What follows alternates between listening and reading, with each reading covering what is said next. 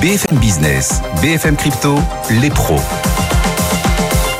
Votre rendez-vous, comme chaque vendredi sur BFM Business, les pros des cryptos, avec Claire Balva en plateau. Bonjour Claire. Bonjour. Cofondatrice de Blockchain Partner, directrice blockchain et crypto chez KPMG France. Avec vous, Owen Simonin, en duplex, fondateur de la chaîne YouTube Asher. Bonjour Owen. Merci d'être avec nous. Bonjour. Et par téléphone, Vincent Gann, analyste technique des marchés financiers. Bonjour Vincent. Bonjour Stéphane, bonjour Claire et bonjour Owen. On va commencer avec vous justement Vincent, la partie euh, trading. Le Bitcoin, l'Ethereum sont toujours euh, évidemment sous pression. Oui, alors, euh, alors sous pression, je dirais, il y a une relative déception, je dirais. si vous observez aujourd'hui le contexte, c'est-à-dire celui des actifs risqués qui est représenté par les indices boursiers, c'est quand même une superbe semaine pour les indices boursiers. Beau rebond depuis vendredi dernier. Et au moment où je vous parle, les grands indices boursiers occidentaux européens, états-uniens sont en hausse.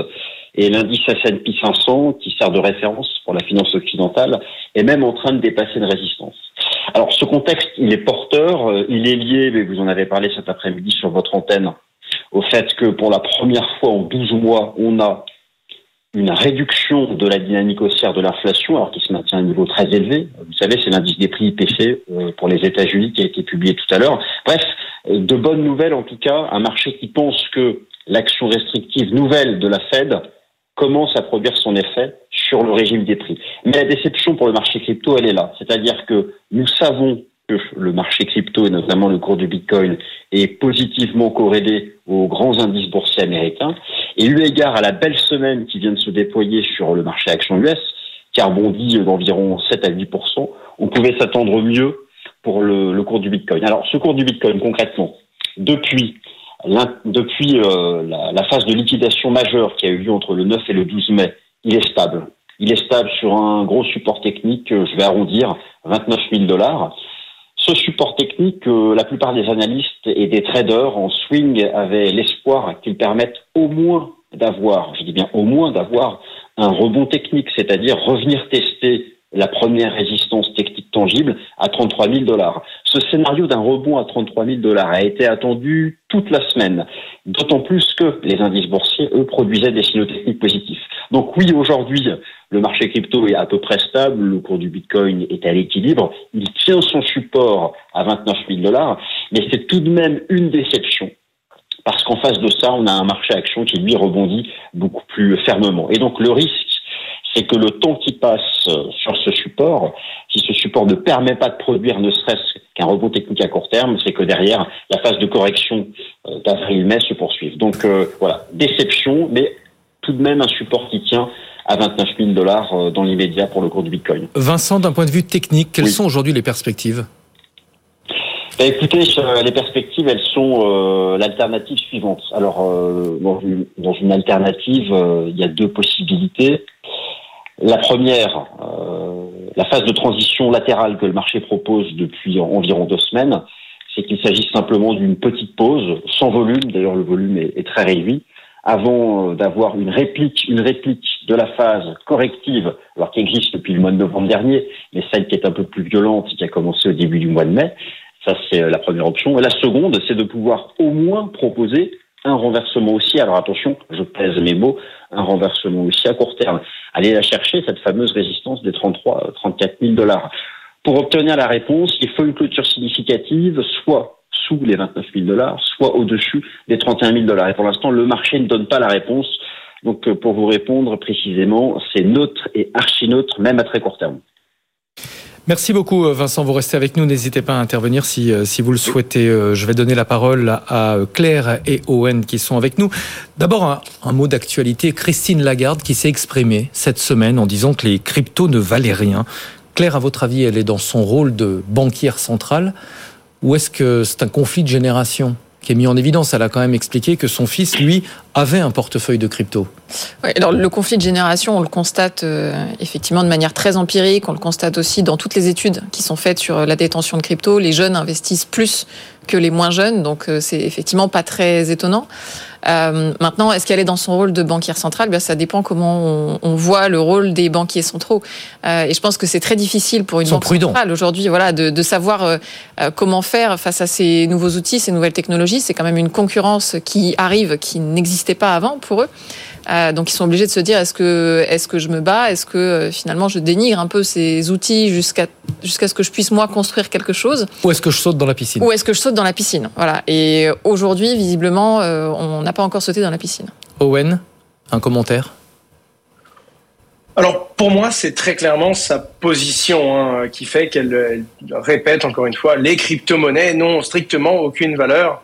C'est très clairement ce que se doit de dire une personne qui occupe la, position qu'elle a à la Banque centrale européenne. Donc pour le coup, je, je comprends totalement le fait qu'elle prononce ça. L'inverse nous aurait surpris plus qu'autre chose. Et je refuse de croire que ce soit uniquement un choc de génération, euh, que ce soit les jeunes qui peuvent comprendre. Et non, pas du tout. Euh, je pense que Madame Lagarde est quelqu'un de bien, bien trop à jour sur la finance mondiale, son fonctionnement et de par sa position pour ne réellement, réellement avoir cette position et penser que les crypto-monnaies n'ont aucun intérêt et aucune valeur. On va mettre ce commentaire de côté, on va parler du marché. Le marché est en baisse, évidemment. Mais ce n'est pas le cas pour euh, Adressen Horowitz. Il est aussi connu sous le nom de A16Z.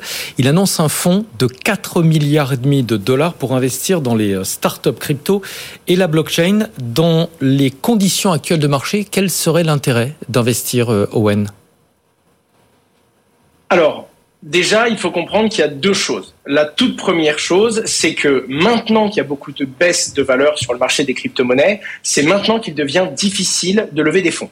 C'est-à-dire qu'on a eu une période où bon ou mauvais projet, tant qu'il était dans la crypto-monnaie, ça fonctionnait. Bon ou mauvais NFT, tant que c'était un NFT, ça pouvait marcher etc., etc. On était donc sur une valorisation structurelle. C'est l'environnement qui avait pris de la valeur et non pas les initiatives individuelles qui viennent peupler et développer cet environnement. Maintenant que le marché est plus calme et qu'il est à la baisse, on se retrouve avec beaucoup de projets où le rapport de force s'inverse dans la levée de fonds. C'est-à-dire que ce n'est plus le projet qui dit si je vous laisse investir, qu'allez-vous m'apporter en plus de votre argent? On en revient à une norme qui est beaucoup plus naturelle et connue de tous. L'investisseur donne de l'argent et donc prend un risque. En échange, le projet va essayer d'obtenir des objectifs. Donc on en revient à une configuration qui est beaucoup plus connue par la plupart des fonds d'investissement habituels. La deuxième chose, c'est que les diligences, c'est-à-dire l'analyse de la situation actuelle du projet, est plus simple. Déjà parce que toutes les fausses initiatives sont en il n'y a que les projets solides qui peuvent construire et se baser sur la vraie valeur ajoutée d'une technologie qui vont pouvoir survivre. Mais en plus de ça, ça va permettre au projet de faire des diligences plus calmes, étant donné qu'on n'est pas pris par le temps. On ne doit pas décider rapidement si on doit investir, à l'époque où notre place d'investisseur était convoitée par 5, 10, 50 personnes. Aujourd'hui, très peu nombreux sont ceux qui cherchent à injecter de la liquidité. On les écoute, ils ont du temps et ils peuvent bien faire leur travail de diligence pour choisir les meilleures pépites et essayer de prendre des positions à long terme sur ce marché. Claire, comment est-ce que ces fonds se débrouillent pour avoir de la liquidité? Alors, en l'occurrence, ce fonds, il faut bien voir qu'il a acquis la confiance d'investisseurs privés tout au long des 5-10 dernières années. Et on le voit quand on regarde leur portfolio, c'est assez impressionnant. Euh, on voit des entreprises comme Slack, comme Instagram, comme Skype. Euh, et donc c'est un fonds qui a de très solides références. Et donc quand vous êtes investisseur privé, euh, ça vous donne forcément plus envie d'aller mettre votre argent dans ce fonds. Et plus spécifiquement sur la crypto, ils avaient déjà lancé un fonds de plus de 2 milliards l'année dernière, avec notamment un investissement référence dans Coinbase en 2013. Et ça forcément, ça donne aussi de la crédibilité dans le secteur crypto. Euh, et donc, quand vous croyez au Web 3, forcément, vous vous tournez vers des gens qui vous semblent être des visionnaires. Euh, et donc là, c'est tout à fait cohérent aussi qu'ils aient réussi à amasser cette liquidité. Maintenant, si on... C'est une exception? Alors, ça peut être une exception, mais on peut aussi se dire que là, s'ils font cette annonce aujourd'hui, euh, en tout cas cette semaine, c'est que les discussions n'ont pas commencé la semaine dernière. Euh, et donc, il est aussi possible que les discussions aient duré plusieurs mois, et donc que les discussions aient commencé au moment où la dynamique n'était pas tout à fait la même que celle d'aujourd'hui. C'est-à-dire qu'il y avait encore beaucoup de liquidités disponibles. Exactement. maintenant, ça ne veut pas dire que les investisseurs qui ont signé n'auraient pas signé si les discussions n'avaient commencé qu'aujourd'hui. ça témoigne quand même d'une vraie conviction parce qu'au moment où les marchés sont plutôt en tendance baissière, ces investisseurs ont confirmé leur volonté de mettre de l'argent dans des startups crypto, dans le Web 3. Euh, donc c'est une tendance de fond et très positive pour le secteur. Est-ce que les cryptos sont en train de devenir mainstream, de faire comme les autres? On va en parler avec vous, euh, Owen, puisqu'on parle désormais de lobbying, lobbying avec de gros moyens. Sam Bankman-Fried, je ne sais pas si je le prononce bien, c'est le CEO de la plateforme FTX. Il pourrait financer la prochaine campagne présidentielle aux États-Unis en 2024 avec des montants quand même considérable. On parle de 1 milliard de dollars. D'abord, quel est le but de ce financement? Est-ce que vous y croyez? Alors, le, le, but, on ne peut pas en avoir la certitude. Est-ce que j'y crois? Oui, personnellement, j'y crois. Selon le magazine, Forbes, pardon, Sam Bankman-Fried, donc le, le, le CEO d'FTX, est l'homme de moins de 30 ans le plus riche du monde. Il a déjà tenu promesse dans énormément de, de, de, de, ses convictions et de ses prises de position dans le passé. Et surtout, il a déjà financé la campagne de Joe Biden à hauteur de 5,2 millions de dollars. OK? C'est pas les mêmes montants, mais il a une certaine partie de, des liquidités qu'il avait promis. La particularité de cette position, c'est qu'on peut se demander, entre ce que les médias vont nous dire et entre ce que l'on va réellement analyser et comprendre, quel est l'objectif réel de cette promesse? Entre 100 millions de dollars jusqu'à 1 milliard de financement pour les prochaines campagnes, ce qui semble être bien plus que nécessaire peu importe. L'objectif, je pense, selon ma, propre analyse encore une fois, ce serait que l'objectif serait de passer un message très fort à tous les potentiels candidats en disant, vous devez, si vous êtes intéressé par ce potentiel financement et cette donation, intégrer dans votre programme et intégrer dans votre discours une, un cadre une prise en compte et une compréhension de l'écosystème des crypto-monnaies et de la blockchain parce que c'est un sujet d'importance dans notre monde aujourd'hui. Et c'est vraiment ça, je pense, le pari que fait aujourd'hui Sam Bankman et le message qu'il essaye d'envoyer aux politiciens et aux potentiels candidats aux élections de 2024. Pensez qu'il pourrait financer, euh, Owen, la campagne de Christine Lagarde si elle décidait un jour d'être candidate à la présidentielle en France? C'est une boutade, vous n'êtes pas obligé de répondre. je vais, non, mais je vais répondre très rapidement. Je pense, hormis la, petite blague, qu'il financera toute personne pertinente prenant en compte les réels enjeux de cet écosystème, quel que soit Peut-être que je m'avance un petit peu, je ne connais pas suffisamment le personnage, mais quelle que soit sa position politique, c'est réellement sa position vis-à-vis de l'écosystème et le fait de pouvoir le cadrer, mais également le laisser se développer. Claire, est-ce que ce genre d'initiative pourrait fonctionner en France? Alors peut-être pas dans le financement d'une campagne présidentielle, parce qu'en France, elle est euh, extrêmement réglementée, cette question du financement, mais je parle des actions de lobbying en général de la part des acteurs euh, majeurs de la crypto. Alors effectivement, sur le financement en tant que tel, c'est absolument pas légal en France, puisque les règles ne sont pas les mêmes qu'aux États-Unis. Euh, en France, une entreprise ne peut pas financer une campagne, c'est réservé aux personnes physiques avec des montants très limités. Hein. je crois que c'est autour de 4600 euros par personne maximum. Et avec un contrôle de la commission des comptes de campagne Exactement. Donc vous ne pouvez pas, euh, en France, euh, faire ce que fait FTX aux États-Unis. Vous ne pouvez pas aller financer très largement la campagne d'un candidat à la présidentielle ou même à une autre élection. Ce n'est pas possible. Après, on ne va pas dire que le lobbying n'existe pas en France. Bien sûr. Et alors, sur le financement, on pourrait tout à fait imaginer euh, voilà, des, des, personnes euh, riches en crypto qui essayent de, de financer la campagne d'un candidat, mais je pense que c'est de la politique fiction. Sur le lobbying, euh, bah, les acteurs français aujourd'hui euh, sont structurés. Il y a une association qui existe qui s'appelle l'ADAN, l'Association pour le développement des actifs numériques, qui discute avec un certain nombre d'acteurs. Il y a forcément du lobbying et plus le poids économique d'un acteur est fort, plus il peut avoir gain de cause. C'est-à-dire que si vous proposez je donne un exemple hein, d'investir 100 millions d'euros en France. Si vous proposez de créer des emplois, euh, forcément, euh, vous êtes dans un rapport de force qui est plus en votre faveur que si vous êtes une toute jeune entreprise. C'est souvent ça d'ailleurs le levier en France, créer des emplois plus, plus que d'investir directement dans tel ou tel projet. Ça, ça, on va créer des emplois. Alors ça peut, tout à fait, mais du coup la conséquence aujourd'hui, c'est que ceux qui sont en mesure de faire beaucoup de lobbying, c'est finalement pas que les acteurs français, mais aussi les acteurs étrangers qui arrivent sur le territoire français. Et tout le risque, c'est qu'aujourd'hui, on ait une grande partie du lobbying qui soit faite par des acteurs étrangers et plus seulement des acteurs français. On va parler d'Uniswap, le protocole d'échange décentralisé. Il a dépassé le trillion de volume d'échange depuis sa création. Ça témoigne de l'intérêt euh, pour les échanges en dehors de ces plateformes centralisées. En quoi les plateformes décentralisées représentent un intérêt pour les investisseurs?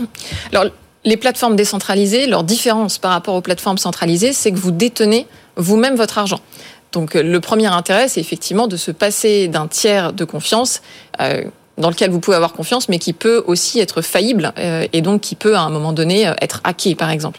Et donc les plateformes décentralisées, elles vous permettent plus d'indépendance vis-à-vis de ce tiers. Elles sont aussi incensurables, c'est-à-dire que qu'un gouvernement ne peut pas décider, par exemple, de venir saisir les fonds, ne peut pas obliger un acteur centralisé à geler des fonds. Donc cette incensurabilité, elle peut être aussi recherchée par certains acteurs crypto. Et après, en termes de fonctionnalité, euh, vous avez potentiellement accès à plus de tokens, puisque dans une plateforme centralisée, souvent ce qui se passe, c'est qu'il y a un listing des jetons qui sont présents sur cette plateforme, avec parfois des projets qui, qui payent pour être listés. Sur une plateforme décentralisée, le, il n'y a pas de listing, et donc finalement, vous pouvez vous-même apporter un token, il y a plus d'accès, et vous pouvez être ce qu'on appelle fournisseur de liquidité, et donc euh, vous pouvez bien sûr décider d'acheter euh, cette liquidité, mais vous pouvez aussi décider de la fournir et d'être rémunéré pour ça.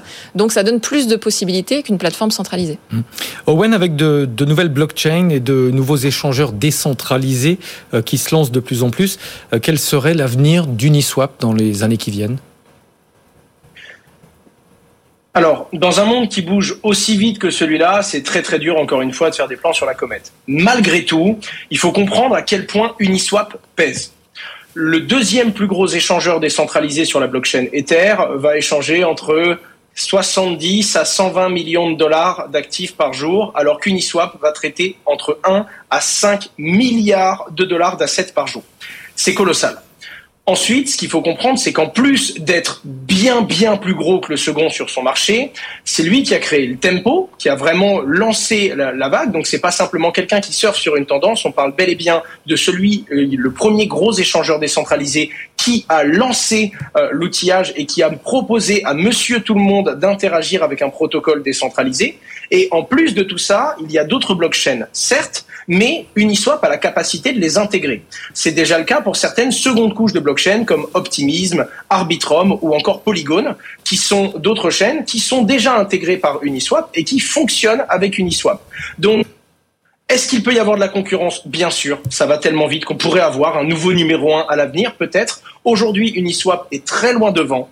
Aujourd'hui, Uniswap est suffisamment agile pour se modifier, pour évoluer et surtout pour s'adapter à ce qui va arriver. Donc, il semblerait malgré tout que à part un problème technique ou un signe noir, on risque d'avoir Uniswap en tête de course pendant encore un moment. Owen, dans, dans un contexte économique, on va dire, euh, compliqué. Le Bitcoin ne s'est pas montré euh, très résilient face au, marché euh, de finances traditionnelles. Est-ce que selon vous, ça remet en cause la proposition de valeur du Bitcoin?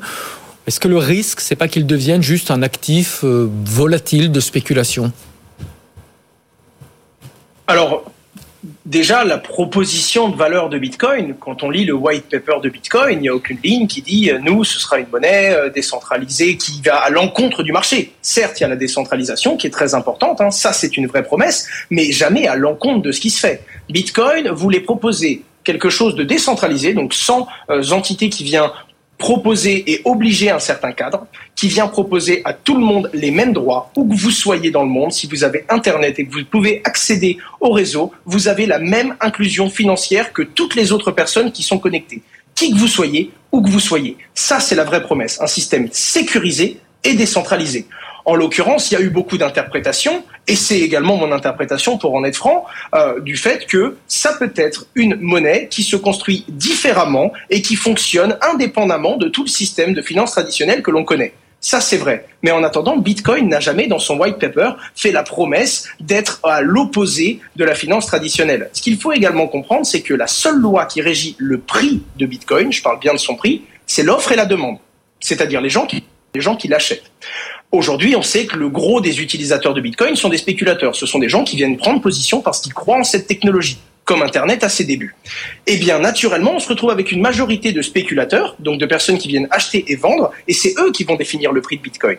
C'est-à-dire que quand les marchés traditionnels s'effondrent, si les gens ont besoin de liquidité et qu'ils vendent leur Bitcoin pour pouvoir tenir des positions ailleurs, le Bitcoin va perdre de la valeur. Là, on aura donc une corrélation sur le prix. Mais il faut vraiment discerner la proposition de valeur technique de Bitcoin, qui n'est pas une promesse vis-à-vis -vis du système financier traditionnel, et qui est une promesse de décentralisation, de sécurité et de fonctionnement en pair à pair vis-à-vis du prix qui lui c'est l'offre de la loi pardon de l'offre et de la demande. Et beaucoup de gens en voient et c'est mon cas également un or numérique mais pour avoir la même stabilité que l'or il faudrait avoir les mêmes volumes et on en est encore très très très loin avec le bitcoin qui est tout jeune Claire, sur le long terme, le Bitcoin aura besoin euh, de plus en plus d'utilisateurs afin de garder sa blockchain euh, sécurisée, euh, puisque l'émission de nouveaux Bitcoin sera faible et donc peu rentable pour, pour les mineurs.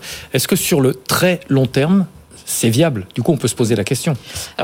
Pour les novices qui nous rejoignent, effectivement, rappeler le principe du minage. L'émission monétaire sur Bitcoin euh, est divisée par deux tous les quatre ans. Ce Ouais. qui fait que tous les quatre ans, vous avez un choc dans l'émission monétaire qu'on appelle le halving, qui veut dire en anglais cette division par deux. Euh, Et donc cette euh, division par deux, elle aura, elle aura lieu jusqu'en 2100 et quelques, et le- la dernière fraction de Bitcoin sera émise en 2140. Et donc effectivement, on a eu plusieurs halvings déjà. Euh, et avant chaque halving, euh, parfois il y a des débats pour se dire mais est-ce que est-ce que le réseau va tenir finalement? Parce qu'on va émettre moins de Bitcoin et donc pour les mineurs qui sont ces, ces acteurs qui sécurisent le réseau, ça va devenir moins rentable puisque ces Bitcoins sont émis pour les rémunérer. Euh, et donc, ce qu'on constate quand même aujourd'hui, c'est que malgré ces débats et malgré ces halvings, c'est aujourd'hui plus rentable pour les mineurs que quand on avait plus de bitcoins qui sont émis. Quand on regarde le, hash rate, donc qui est cette mesure de sécurisation du réseau, l'énergie qui est dépensée pour sécuriser le réseau, en fait, le hash rate est beaucoup plus haut aujourd'hui et c'est beaucoup plus rentable pour les mineurs. Pourquoi? Parce que le prix du bitcoin a nettement augmenté en, raréf- en raréfiant euh, l'offre. Finalement, on, on crée un choc et euh, le prix monte. Mais ça, ça repose sur euh, deux hypothèses. Un, que les prix d'électricité ne triplent pas, par exemple, euh, et que le Bitcoin ne s'effondre pas pour sa valeur. Tout à fait. Et donc, c'est une des questions. euh, Qu'est-ce qui se passe en 2140 une fois qu'on n'aura plus de bitcoin qui sera émis et que les mineurs Cela dit, si vous me trouvez la personne qui donne le cours du Bitcoin en, 1100 en 2140, j'achète. Voilà. En fait, aujourd'hui, euh, personne ne sait exactement ce qu'il en sera en 2140 parce qu'on a du mal à évaluer les usages du Bitcoin à 15 ans. On ne sait pas si Bitcoin sera une monnaie, une réserve de valeur, un or numérique, mais on pourrait très bien imaginer qu'en 2140, on ait un cours du Bitcoin qui soit très élevé, que la plupart des transactions se fassent sur des surcouches de Bitcoin, et donc que finalement les frais de transaction sur ce qu'on appelle le layer one, donc vraiment la blockchain Bitcoin, soient d'une valeur suffisante pour sécuriser le réseau, pour intéresser les mineurs. C'est tout à fait possible. Et il faut quand même souligner que euh, cet argument qui dit oui, mais Bitcoin, c'est pas durable euh, parce que l'émission de Bitcoin va à un moment s'arrêter, c'est souvent des arguments qui sont aussi utilisés par euh, des, partisans plutôt du réseau Ethereum et du Proof of Stake et qui essayent là de, de souligner finalement que Bitcoin n'est pas durable. Mais la vérité, c'est qu'aujourd'hui, on n'en sait rien. Il nous reste 4 minutes. Quelle est l'info, Owen, qui a retenu votre attention cette semaine dans l'univers des cryptos? Coup de gueule, coup de cœur, ça peut être ce que vous voulez. Alors, je, vais, je vais plutôt rebondir sur quelque chose que vous venez de dire. Euh, parce que pour le coup, euh, dans, dans les informations qui, qui ont vraiment marqué cette semaine, il y a eu justement euh, la- l'annonce de, de ce fonds qui va investir dans beaucoup de projets. On a eu beaucoup de bruit, évidemment, autour de, de, de la prise de parole de, de Madame Lagarde. Mais euh, je voulais rebondir sur quelque chose. Vous avez dit qu'il y avait deux, euh, deux points qui font que le, le Bitcoin peut évoluer, notamment le prix de l'électricité qui pourrait augmenter. Eh bien, je vais vous raconter deux petites choses sur euh, justement ce prix d'électricité et sur déjà le mot mining. Déjà, il faut comprendre que on appelle ça un mineur de crypto-monnaie parce qu'à la base, quand on branchait son ordinateur qui allait sécuriser des transactions, on n'était pas sûr que l'ordinateur trouve un bloc et donc qu'il récupère des commissions. Et donc, un petit peu à l'instar des mineurs qui partaient la pioche sur l'épaule pour chercher de l'or, on n'avait aucune certitude d'obtenir des récompenses. Voilà pourquoi ça s'appelle un mineur déjà, alors que c'est un ordinateur qui fait des calculs. Cette anecdote m'avait beaucoup plu. Aujourd'hui, ça a changé. Il y a des logiciels, c'est-à-dire que les mineurs vont se mettre ensemble. C'est ce qu'on appelle une pool de minage. On en a quelques-unes en France, notamment une en Moselle. Et euh, dans ces poules de minage, ce sont plusieurs mineurs qui se réunissent et qui disent voilà, s'il y en a un seul d'entre nous qui trouve une récompense, il la partage équitablement entre tous ceux qui sont dans la poule. Les récompenses sont donc beaucoup plus petites et beaucoup plus régulières. La deuxième chose que je voulais dire, c'est que même si le prix de l'électricité augmente, ça va pas forcément affecter le Bitcoin. Indirectement, oui, parce que certains pourront dire que son prix de sécurisation va augmenter. Mais ce qu'il faut comprendre, c'est que un mineur a des intérêts personnels qui sont la rentabilité, naturellement. Et donc, un mineur qui paye trop cher son électricité, c'est un mineur qui gagne moins de crypto-monnaies que ce qu'il paye. Et donc, naturellement, c'est plus rentable pour lui. Et il va donc débrancher son mineur du réseau. Arrêter de sécuriser les transactions car ce n'est plus rentable pour lui.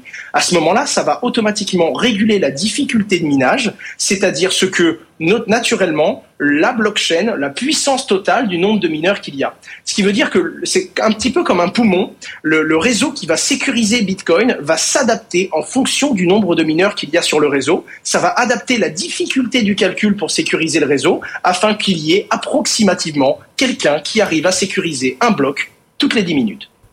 Il est redoutable. Hein Claire, dans sa démonstration. Ouais, ouais, tout Vous vouliez fait. compléter, ajouter quelque chose Non, euh, bah, dans les nouvelles que j'ai trouvées intéressantes cette semaine, on a vu que Starkware, qui est une, une surcouche sur le réseau Ethereum, a, a levé aussi 100 millions. Donc, euh, on voit bien que ce qui va se construire là dans les années qui viennent, euh, et dans un marché qui, malgré tout, est quand même baissier, euh, c'est toutes ces surcouches par-dessus les blockchains qui vont permettre plus de passage à l'échelle, de scalabilité, comme on dit.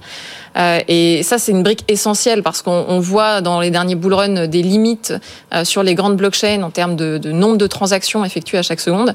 Euh, et donc, on peut s'attendre à une scalabilité qui augmente euh, pour le prochain bullrun. Et ça, je trouve ça extrêmement intéressant. Merci beaucoup à tous les trois. Merci à vous, Claire Balva, cofondatrice de Blockchain Partner et directrice blockchain et crypto chez KPMG France. Merci à Owen Simonin, fondateur de la chaîne YouTube Et merci à Vincent Gann, qui était tout à l'heure avec nous en direct euh, au début de cette demi-heure, analyste technique des marchés financiers. On marque une pause à suivre dans un instant. Le club BFM Bourse, on parlera euh, de la Banque Centrale Américaine, la Fed. Est-ce qu'elle va marquer une pause à la rentrée? Le marché aimerait y croire. On a vu que ça avait ramené un petit peu d'optimisme sur le marché, surtout, euh, surtout après la publication tout à l'heure des, des chiffres de l'inflation qui marquent qu'on est peut-être arrivé au pic aux États-Unis. On marque une pause, on se retrouve juste après.